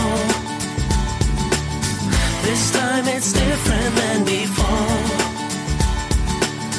You've had enough, but I want more. Jetzt habe ich für einen Moment gedacht, ich habe den falschen Song angespielt. Deutscher Hip-Hop. Ja, der Refrain wird gesungen, aber der Rest wird gerappt und das muss ich wirklich in Anführungszeichen setzen, denn äh, das, was die Allianz hier gemacht hat, ist also hat mit Hip-Hop oder R&B so wenig zu tun wie, nun ja. Die Allianz, genau. Äh, später als die Band ohne Namen bekannt, äh, mit Nocken, also Klopfen. Und äh, die Allianz war eine deutsche, in Berlin gegründete Band von Guy Groß und Klaus Kapek. Und die beiden jungen Musiker waren 18 Jahre alt, als sie für ein Musikprojekt der Stadt Berlin zusammengewürfelt wurden. Und die fanden sich so knorke, dass sie ab dem Moment unter dem Namen die Allianz Musik zusammen gemacht haben, stellten sich eine Liveband zusammen, hatten also durchaus Anspruch an ihre Musik und gewannen diverse Nachwuchspreise mit ihrer, mit ihren Live-Performances und so weiter. Wenn ich allerdings den Text zu diesem Titel hier lese, zu Nocken, frage ich mich, wie das passieren konnte, dass die also ich glaube, mindestens drei Nachwuchspreise abgeräumt haben, denn ich muss mal kurz den Text vorlesen. Es ist unfassbar. Der Refrain ist im Englischen und die, die Strophen sind auf Deutsch.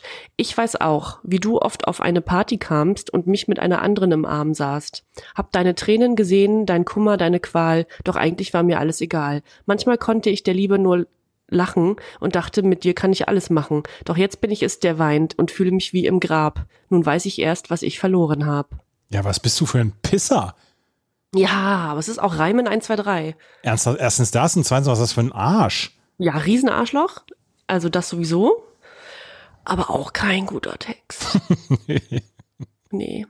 Es ist also so, dass die Allianz dann, ähm, ja, äh, ein paar Jahre Musik zusammen machte, bis die Versicherungsgesellschaft Allianz sagte, Moment mal, ähm, den Namen dürfte aber nicht weiterverwenden und dann mussten sie gezwungenermaßen erstmal ohne Namen weitermachen und der Musiksender Viva kündigte ihre Videos fortan mit die Band ohne Namen an, einfach weil sie nicht wussten wie sonst und darauf beschlossen sie, ach, das klingt irgendwie gut und wir wollen den Bandnamen etablieren. Das machten sie dann auch. Bis 2003 gab's die dann noch. Das ist schön. Das gefällt mir schon wieder. Ja, ja. Die Band ohne Namen. Die nächste Band hat einen Namen, aber ich habe nicht so richtig viel rausgefunden. Das ist mein Wille, der jetzt einfach will, dass ich chille. Also lehn ich mich zurück und suche Stück für Stück mein Glück. Es ist mein Wille, der jetzt einfach will, dass ich chille. Also lehn ich mich zurück und suche Stück für Stück mein Glück. Vega, ich chille. Ein deutsches Rap-Duo mit Veronika Tomasevic und Tim Neumann. Das wurde damals von äh, Stevie BZ und AC Bautzen produziert. Vega, also die Band, hatte auch noch eine, eine Facebook-Seite. 123 Fans äh, hat diese Seite und ist 19, 2019 das letzte Mal befüllt worden. Und ich habe nichts zu dieser Band gefunden. Und Veronika Tomasevic arbeitet, glaube ich, jetzt in einem normalen Job und Ja. ist jetzt, glaube ich, bei, bei ähm, irgendwo in der Gaming-Branche, arbeitet sie jetzt.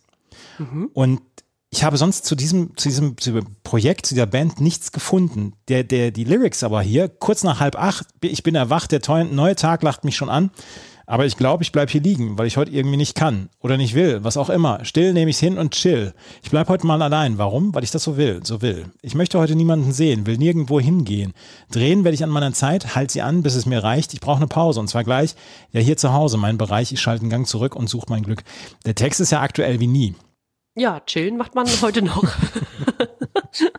Ich habe nichts zu diesem Song gefunden ansonsten. Es, es tut mir total leid und ich strenge mich wirklich immer an, was zu finden.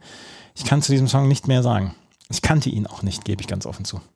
Nee, ich habe so durchgehört und äh, nicht gesehen, wer das jetzt ist, habe das so laufen lassen und dachte, ja, was, das könnte ja irgendwie alles zwischen Schwester S und Tic-Tac-Toe sein. Äh, was ist denn da los? Aber äh, durchaus eine Kategorie schlechter noch als die genannten Interpretinnen. Ja, Vega, ich chille.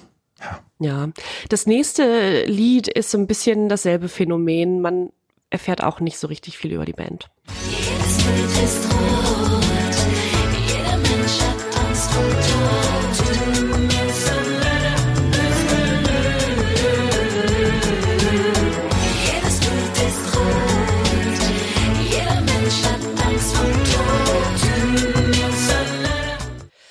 Ja, das sind Diva, wie die Diva nur mit Doppel-E geschrieben, mit dem Titel Jedes Blut ist rot. Es ist inhaltlich äh, natürlich nichts mehr mängeln. Es greift sehr klar die Rassismusdebatte auf und hat durchaus äh, sinnvolle Lyrics ähm, und macht deutliche Ansagen. Und auf hitparade.ch schreibt jemand, irgendwo zwischen Tic-Tac-Toe und die dritte, dritte Generation ambitioniertes Stück über Rassismus mit orientalischem Einschlag. Und äh, exakt das ist es auch. Es war ein kurzlebiges ja, Hip-Hop-R&B-Projekt bestehend aus Sängerinnen, über die ich wirklich nichts nachgelesen habe, aber äh, über die Produzenten oder einem Produzententeam um Bob Arns, A-R-N-Z und der war mir irgendwie geläufig, aber ich wusste nicht mal in welchem Zusammenhang.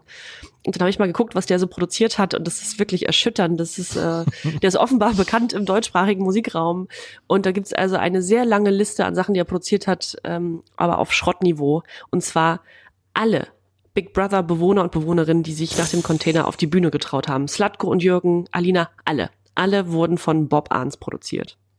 Aua. Da, da steht uns ja noch eine glorreiche Bob Arns Zeit bevor. Slatko und Jürgen, das ist nicht mehr lang, bis da, bis Nee. wir das Vergnügen haben. Nee, Mhm. das war im Jahr Ja. 2000 fing Big Brother an. Ach, herrlich. Mhm. Ja. Freue mich jetzt schon drauf. ja, absolut. Ja, das waren äh, die war mit jedes Blut ist rot. Ja, und auch der nächste Song habe ich nicht so richtig viel gefunden, aber wir spielen ja jeden Song an und äh, wir können ja mal die, die, die Lyrics beziehungsweise der, der Refrain, der, die Catchphrase, die kommt einem bekannt vor.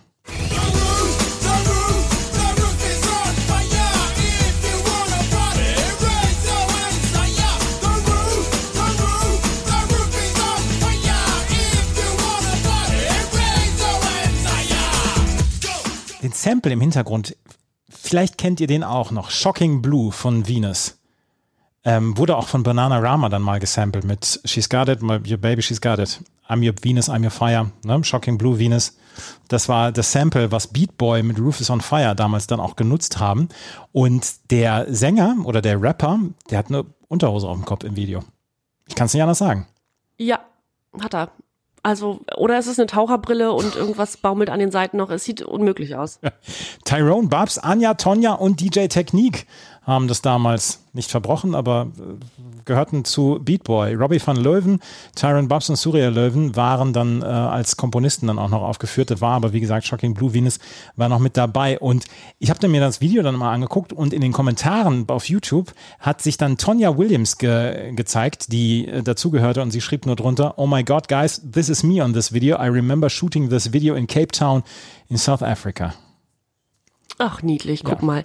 Der, wir haben schon einige, ich sag mal, mehr oder weniger geheime Schätze in Ja. den YouTube-Kommentaren gefunden. Das ist auch immer, das ist auch immer das Letzte, bevor ich, bevor ich aufgebe, gucke ich mir noch die YouTube-Kommentare an, ob da irgendwer irgendwas aufgetan hat. Weil du hast das irgendwann mal angefangen und so eine Riesengeschichte daraus gesucht aus, aus YouTube-Kommentaren. Seitdem verpasse ich das nicht.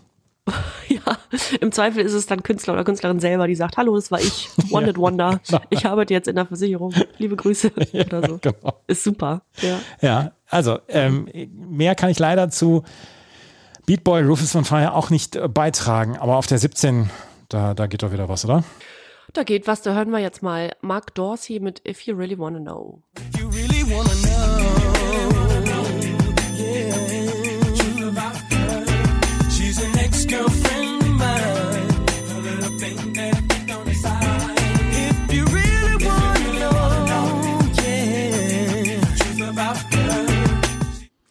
Der zweite R&B-Hit, äh, Hit, ja, in Anführungsstrichen auf dieser CD2.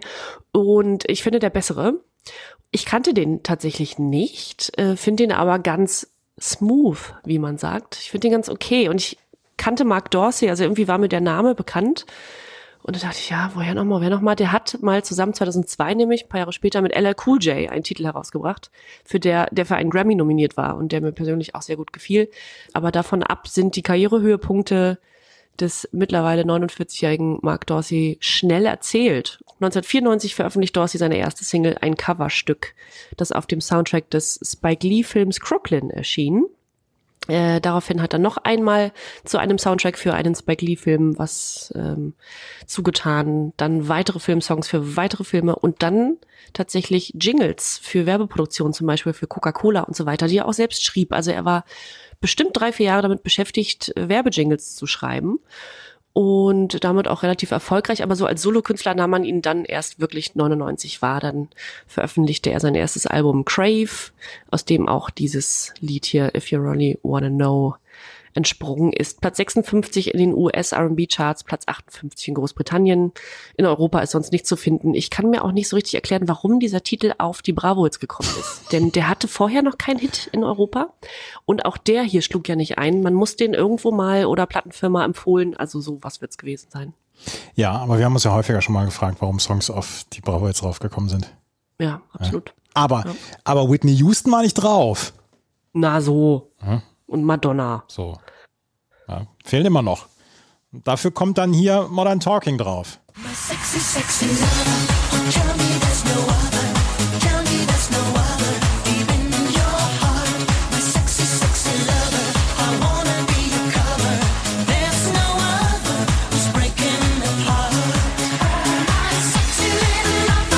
Wikipedia schreibt, im Songtext bewunderte Protagonist eine als besonders sexy beschriebene Person. Ja, klasse. Ja, es geht in 80 Prozent der Songs dieser Welt geht es darum, wie eine, eine Person eine andere als besonders sexy bezeichnet. Naja, Diesen Satz überhaupt aufzuschreiben. Ja. Also wie, wie blöd muss man sich vorkommen, so einen Satz überhaupt niederzuschreiben und zu veröffentlichen auf so einer, auf so einem, naja. ja, äh, Sexy Sexy Lover von äh, Modern Talking featuring Eric Singleton. Wir haben darüber gesprochen, dass Eric Singleton gerade in dieser Comeback-Phase von Modern Talking dann mit dabei war und immer so die Rap-Parts eingesungen hat. Aber letzten Endes ist ja, ist ja jeder Depeche Mode-Song gleich aufgebaut. In der Strophe singt Du Thomas Anders. Deepish, du hast gerade Deepish Mode Habe ich, gesagt. hab ich gesagt, ne? Ja, ja. Das ist, also Dave Gahan oder, oder Thomas Anders, hä? ist doch kein Unterschied zu erkennen. Großartig. Ja. Ähm, So, ähm, ähm, wo war ich stehen geblieben? Es ist immer gleich aufgebaut. Es ist diese Strophe, wo Thomas Anders singt und dann pitcht äh, Dieter Bohlen seine Stimme ganz hoch und dann gibt es einen Refrain. Und dann irgendwann schreit Eric Singleton da noch rein. Ja, es ist, ja. Aber es ist trotzdem dein Guilty Pleasure, das weiß ich jetzt schon. Natürlich. Auf Platz 15 in den deutschen Charts, Österreich 27 und Platz 35 in den Schweizer Charts. Modern Talking, Sexy Sexy Lover, das war schon quasi wieder zum Ende ihres Comebacks. Und Coverversionen existieren von Thomas Anders, Talking System und die Schlümpfe. Schlumpfensommerreise heißt der Song dann. Natürlich.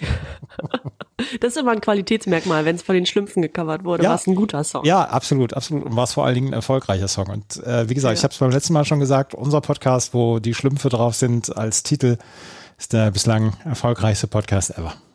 Ja, das stimmt. Oh Gott. Ja, ähm, ich habe ja mal erzählt, dass ich in Thomas Anders verknallt war, als sie dann ihr Comeback hatten in den 90ern, Ende der 90er. Und äh, weil ich sie bei einem Wetten das Auftritt sah, so als weiß ich, elf oder zwölfjährige und dachte, aha, wer ist er dann? Mhm, mhm. Und äh, also jetzt muss ich darüber lachen, aber damals dachte ich echt, Thomas Anders, Liebe meines Lebens. Also ungefähr für zwei Monate dachte ich das. Und ich habe letztens mal bin ich durch Zufall drauf gestoßen, als ich äh, im Internet wühlte, auf einen Auftritt, auch von 1999, von Thomas Anders bei Alfredissimo, der Kochsendung mit Alfred Biolek. Und da hat der, also da ähm, wieder so über Wein spricht und, und dann hat er irgendwie so ein Gericht gemacht mit, mit Hummersoße und dann noch mit Garnelen serviert und so weiter. Und das war 99 und das war äh, nochmal diese Hochphase des Comebacks von Modern Talking, also absolute Trash-Monarchie. Und, und er war aber so kultiviert in dieser ganzen Folge und man nahm ihm das aber auch so ab. Und der ist ja ohnehin ein sehr kultivierter Typ, ne? Das weiß man ja heute. Wieder so, der hat ja auch, ja, der ist auch ein bisschen, ja, weiß nicht, der, der hat schon, der ist so ein bisschen steif, so im Vergleich zu Dieter Bohlen ist der schon, wirkt er schon sehr steif. Und damals auch schon, 1999, habe ich gedacht, ach guck mal an, der hat sich überhaupt nicht verändert. Aber stell dir vor, er hätte irgendwann mal so eine Kette getragen, wo nicht Nora, sondern Wu drauf stand. Oh, ausgeflippt. mm. Modern Talking, Sexy, Sexy Lover. Die letzten beiden Songs, die, da, da müssen, wir, müssen wir ein bisschen kämpfen jetzt. Jetzt müssen wir, jetzt müssen wir Kondition zeigen. Ja, äh, Titel 19 spiel mal an, ich weiß nicht.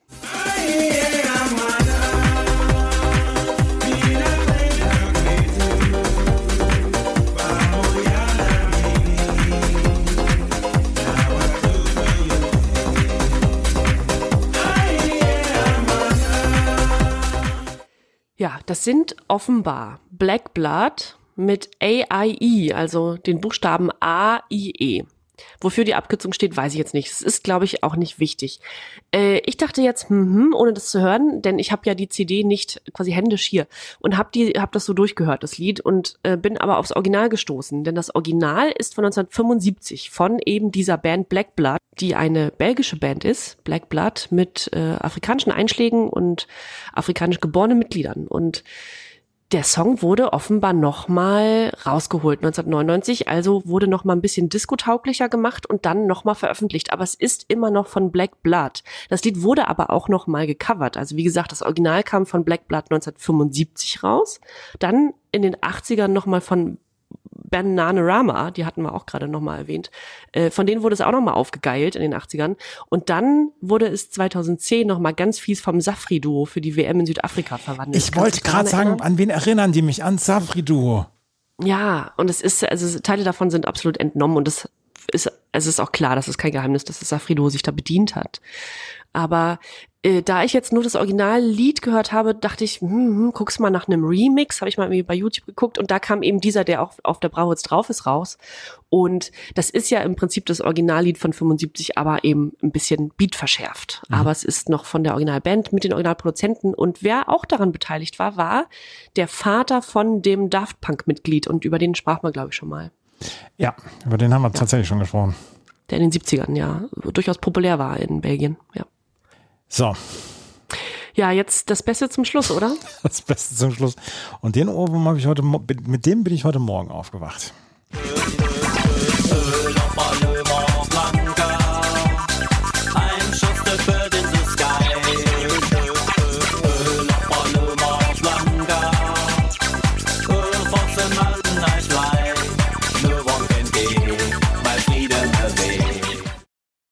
Die Öler Palömer Boys mit Öler Palömer Blanca. Die Geschichte dazu ist gar nicht schlecht, aber damals hat Stefan Raab ja aus allem Geld und Gold gemacht und, und Platinschallplatten. Ich will das überhaupt nicht in irgendeiner Weise in Abrede stellen oder klein machen oder so. Stefan Raab hatte damals ein unglaubliches Händchen für Hits etc. Wir sprechen sicherlich noch über den Maschendrahtzaun etc.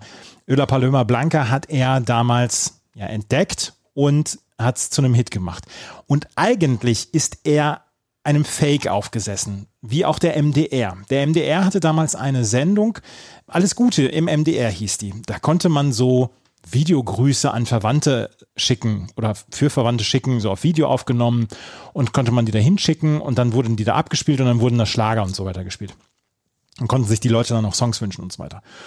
Und dann haben Klaus Holtfort aus, Klaus Holtfort aus Hannover und Ulrich Uli Ahlers aus Freiburg, die waren Freunde und die haben ein Fake-Video gemacht, weil sie ihrer Tante Jutta ein, einen musikalischen Gruß schicken wollten.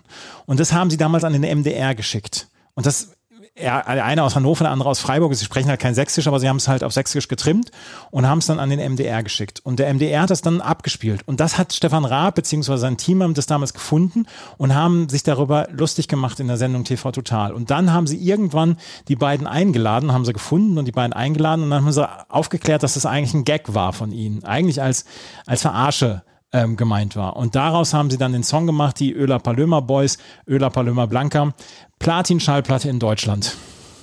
Platin, wow. 14 Wochen in den deutschen Charts auf Platz 2 ist es dann am Ende eingegangen. Ach, irgendwie macht auch das betroffen. Das, ist, das, macht, das macht betroffen. Aber, wie gesagt, diese Geschichte damals, wie sie, ähm, wie sie den MDR so ein bisschen verarscht haben, die beiden, Ja. die ist eigentlich Ja. ziemlich cool. Ja. Ne? Ja. Was sagst du zur CD2? Die ist, die ist nicht mehr so gut. Da ist ein bisschen, hinten raus geht die Luft raus, habe ich das Gefühl. Schon, oder? Ein paar Knaller zwischen, aber man, man muss sich dann doch etwas durchkämpfen. Also viel, viel mehr als auf CD1. Ja, finde ich auch. Finde ich auch. CD1 war, ist in 1 durchgegangen. CD2 musste noch ein bisschen kämpfen. Aber ist ja Ich auch finde es okay. trotzdem schön. Ja, ich finde es trotzdem schön, dass wir mal die ganze Bandbreite angespielt haben. Finde ich auch. Finde ich auch. Und wir werden gleich unsere Lieblingssongs auf dieser CD äh, küren und wir werden unseren Lieblingssong über die gesamte CD küren und wir werden natürlich Guilty Pleasure von CD2 dann küren. Und wir wissen beide wieder nicht voneinander, was die Songs sind. Das gleich alles hier bei Na Bravo auf meinmusikpodcast.de, der offizielle Bravo Hits Podcast. Ja, wie sollen wir anfangen, Jenny, jetzt den letzten Teil? Willst du anfangen oder soll ich anfangen? Ach, mach du mal, ich bin wirklich gespannt. Ich, also beim letzten Mal bei der CD1 habe ich ja mit zwei Songs äh, durchaus, durchaus für äh, ja, Augenbrauenheben bei Jenny gesorgt. Ich glaube, dieses Mal ist es nicht ganz so. Das sind meine Lieblingssongs von der CD2.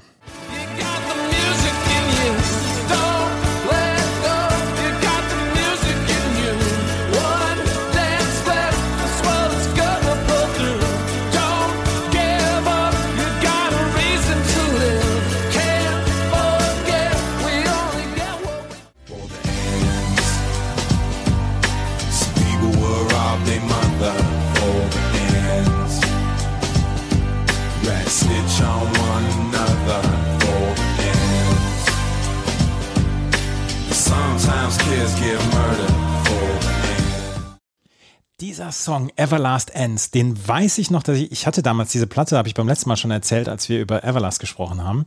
Da weiß ich noch, dass ich diesen Song damals mehrfach auf Repeat hatte und den hatte ich vergessen. Und dann kam er jetzt wieder und dann fing ich sofort wieder an zu grooven und diesen Song mag ich unglaublich gut. Und ja, er passt nicht auf die Bravo jetzt 26 vielleicht drauf und er passt auch nicht in den Sommer 99, der ein überragender Sommer war, wie wir dann auch auf der Bravo Hit 26 dann festgestellt haben. Und es, ich, ich habe die Zeit damals sehr genossen zwischen Ausbildung und Studium und vielleicht passt es da nicht rein. Aber diese CD ist gut und auf Everlast mit Ends lasse ich nichts kommen. Riesensong. Ja, ich war schon ein bisschen verwundert, dass du da so ein, äh, ich hatte mich ja, äh, ich hatte mich ja nicht allzu positiv darüber geäußert, weil ich dachte, oh, hier Stubenhocker 1999 Ja. Sommer und so. Dann warst du also derjenige, der im August 99 als einziger nicht im Freibad war, sondern dieses Lied gehört hast. Nein, das ist Im natürlich völlig, abgedunkelten Zimmer. ja, äh, völlig klischeebeladen. Aber ich finde es tatsächlich spannend und du hast das vorhin so abgebunden, als ich darüber sprach, hast du gesagt, ja, naja, vielleicht hat man ja auch erst später, also vielleicht hat man ihn ja dann später gehört. Da dachte ich, ach so, na, er hat ihn gehört. Gut, gemerkt. Ja, und New Radicals, das Ja. ist keine Überraschung. Ja, New Radicals, also da, da, da würde ich heute noch auf die Tanzfläche für gehen. Das ist ein Riesensong. Ja, ist er. Es ist wirklich ein Riesensong. Ich, da wir nicht voneinander wissen, welches unsere Lieblingssongs ist, könnte es jetzt auch sein, dass die beiden genauso wieder ankommen hier bei Jennys Lieblingssongs. Das sind Jennys Lieblingssongs. Dir steht die Zeit still, verwirrst mich, so viel für mich. Spür, wie du meinen Willen brichst. Ist es mehr als nur ein Spiel? Leg die Karten auf den Tisch. Meinst du, ich bleib kühl, wenn du bei mir bist? Will nicht tun, was ich später mal bereuen will.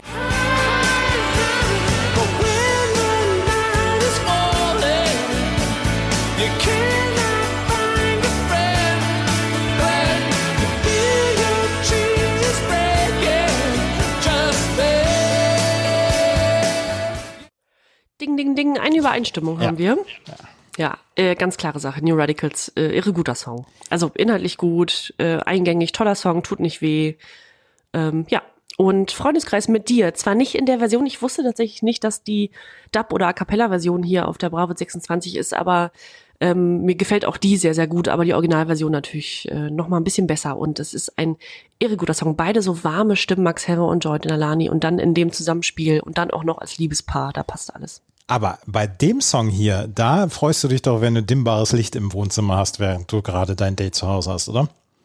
Bei mit dir? Ja, also ein bisschen zu sehr on the nose, also ein bisschen sehr na.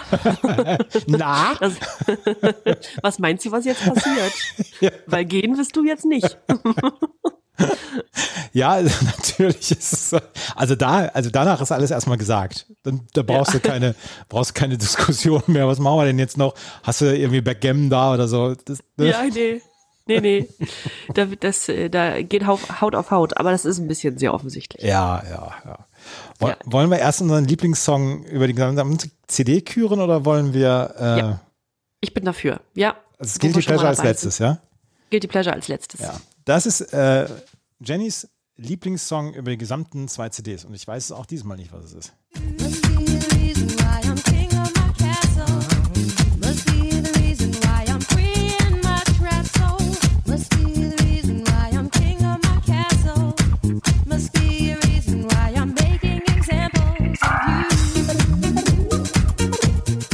Ja, ich darf mich ja nicht mehr dazu äußern.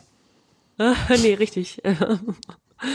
Ähm, ich war auch so überrascht beim letzten Mal, als du das Lied vorstelltest, dass ja das Wham Project wirklich, ähm, also dass man ja überhaupt nichts von denen hört und so, dass das ja so eine so eine richtige One-Hit-Nummer war und so. Aber warum auch nicht? Dafür war es ein veritabler Hit. Und als die als die letzte Folge gehört wurde von einigen, die ähm, so aus meinem Freundeskreis oder einigen Familienmitgliedern ähm, und ich gesagt habe, dass die sich bestimmt noch dran erinnern können, dass im Sommer 99, meinem letzten Sommer in meiner Heimat, bevor ich dann nach Hamburg zog, ähm, dass, dass wir das wirklich nonstop gehört haben. Die sagten alle, oder habe ich sehr viel Rückmeldung bekommen, ja, das stimmt, na klar, das ist das bezeichnende Lied für 1999. Auch meine Mutter meinte das und so ist es tatsächlich. Es ist mein 1999-Lied.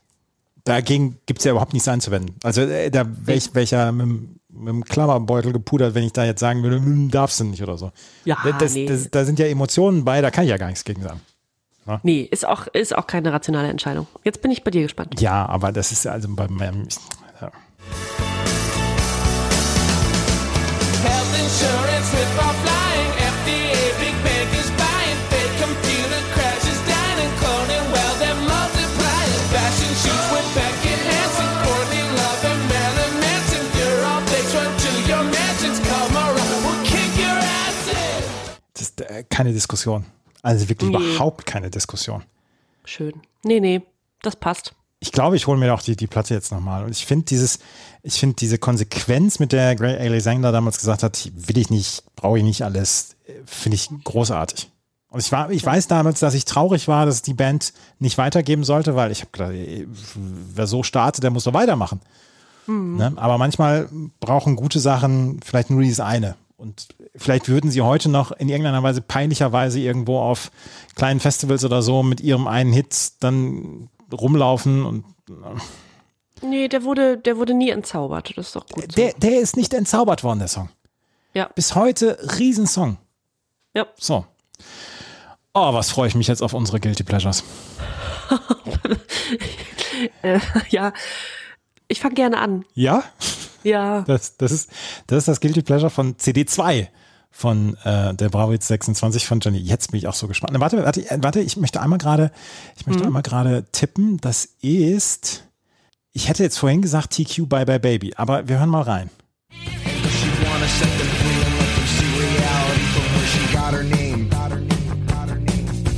Struggle much when told such a tender touch of hers will make them not the same? Not the same,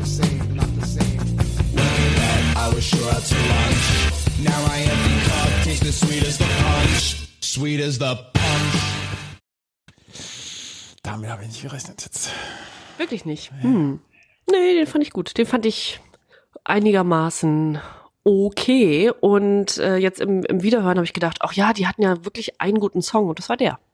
Ja, wie gesagt, ich habe ich hab's vorhin schon gesagt, ich fand den zu infantil. Ja, beziehungsweise ich fand die Band zu, zu infantil. Ich, es gibt ja Connections zu Evil Jared hier von, von mir Richtung, ich, vielleicht laden wir den mal in den Podcast ein.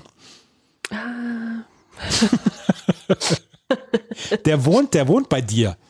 ja, ja, ja, ich weiß. Ne? Ja, Aber als erstes holen wir Masterboy in den Podcast. So, ja. so äh, soll ich meinen Guilty Pleasure noch anspielen oder? Ja, ja, ich weiß es nicht, aber pass auf, ich rate mal. Ich hätte Apollo 440 gesagt, aber das Ah, ist ist kein kein Guilty Pleasure. Pleasure. Kein, äh, dann Brian Adams. Auch kein Guilty Pleasure. Dritter Versuch. Ach. Äh, dann ähm, Diva. Mit jedes Blut ist rot. Ja. Oh nee. Das ist mein Guilty Pleasure.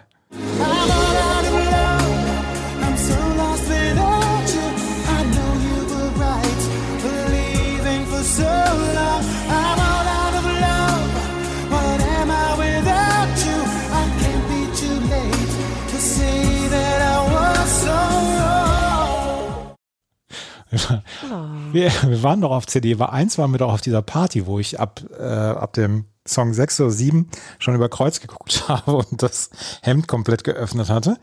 Ähm, Das ist dieser Song, der am Ende dann noch gespielt wird und du hast deine Liebste im Arm oder äh, deinen Liebsten im Arm und guckst nochmal so ein bisschen in die Weite raus und dann kommt dieser Song und danach geht das Licht an und alle suchen sich das Taxi oder fahren mit dem Fahrrad nach Hause. Ja, so ist es ja. Ne? Bisschen Rausschmeißer. Das ist der Rauschmeißer, genau. Da schmeckt das letzte Bier, schmeckt auch nicht mehr. Du lässt es dann auch halb stehen. Oder der letzte Wein. Ja, Andrew Doyle's All Out of Love, da, da habe ich mich die ganze Zeit drauf gefreut, auf den Song. Das ist mein Guilty Pleasure. Ach schön, aber du bist auch ein Softie ein bisschen. Das ist aber auch. Natürlich bin ich ein Softie. Ja, sicher bist du das. Ja. Ist auch gut. Ist auch schön. Ich habe hab pur, Toll. ich hab pur gehört eine ganze Zeit lang. Natürlich bin ich Softie. Ja, okay. Ja, klar. äh, Stellt auch überhaupt niemand in Frage. Nee, alles gut. Ach ja, das war, das war schön. Das hat Spaß gemacht, diese zwei CDs komplett zu besprechen. Ja, fand ich auch sehr gut. Äh, mit der Abwechslung, die ganze Dynamik, dann äh, alle Songs angespielt und auch zwei CDs verteilt, also dass wir die auch würdig besprochen haben. Ja. Wir finden einen Weg, wie wir die Bravo Hit 27 besprechen werden. Wir wissen es noch nicht, wie es machen, wie wir es machen, Ja. aber wir werden einen Weg finden, wie wir die Bravo Hit 27 machen. Die, die letzte Ausgabe vor der Sommerpause. Danach werden wir Sommerpause machen, aber die Bravo Hit 27, oh, da gibt es nochmal richtig paar gute Hits. Richtig, richtig, richtig gut. Wir haben äh, Texas mit Summer Sun, da freue ich mich sehr drauf. Ich freue mich auf äh, die Dings hier, auf echt. Du trägst keine Liebe in dir. Ja, Bombensong. Ja. Dann haben wir, äh, ah wirklich, er ist wirklich schön. Der Softie. Dann haben wir ähm, Moloko mit Sing It Back, auch sehr schön. Missy Elliott ist zum ersten Mal dabei. Und, worauf ich mich sehr freue, Tom Jones und die Cardigans, Burning Down the House. Und Kiss Me, Sixpence None the Richer, äh, kennt man aus, aus schönen äh, Highschool-Komödien. Ach, toll. Ich glaube auch bei Dawson's Creek in mindestens 15 Folgen verwurstet worden. Ja, garantiert, ja. Das alles alle zwei Wochen, mittwochs neu. Na Bravo, der offizielle Bravo Hits Podcast. Wenn euch das gefällt, was wir machen, freuen wir uns über Bewertungen, Rezensionen auf iTunes und auf Spotify. Sagt es gerne weiter, dass es diesen Podcast gibt. Wir freuen uns über jede Hörerin, über jeden Hörer. Sagt uns gerne auf äh, Hier kommt Bravo auf Instagram euer Feedback. Gerne unter den Posting zu dieser Ausgabe und sagt euch, wie die CD euch insgesamt gefallen hat. Teilt euch ge- uns gerne euer Guilty Pleasure mit, etc. Und dann hören wir uns in 14 Tagen wieder mit der Bravo Hit 27 und dann beschließen wir quasi das Jahr 1999, das Millennium. Danach kommt noch die Best of 99, aber die heben wir uns dann für nach der Sommerpause auf. Vielen Dank fürs Zuhören. Bis zum nächsten Mal. Tschüss. Tschüss. 1992. Ein Mythos wird geboren. Na Bravo. Der offizielle Bravo Hits Podcast auf meinmusikpodcast.de. Viel Spaß auf der Reise mit Jenny Wu und Andreas Thies.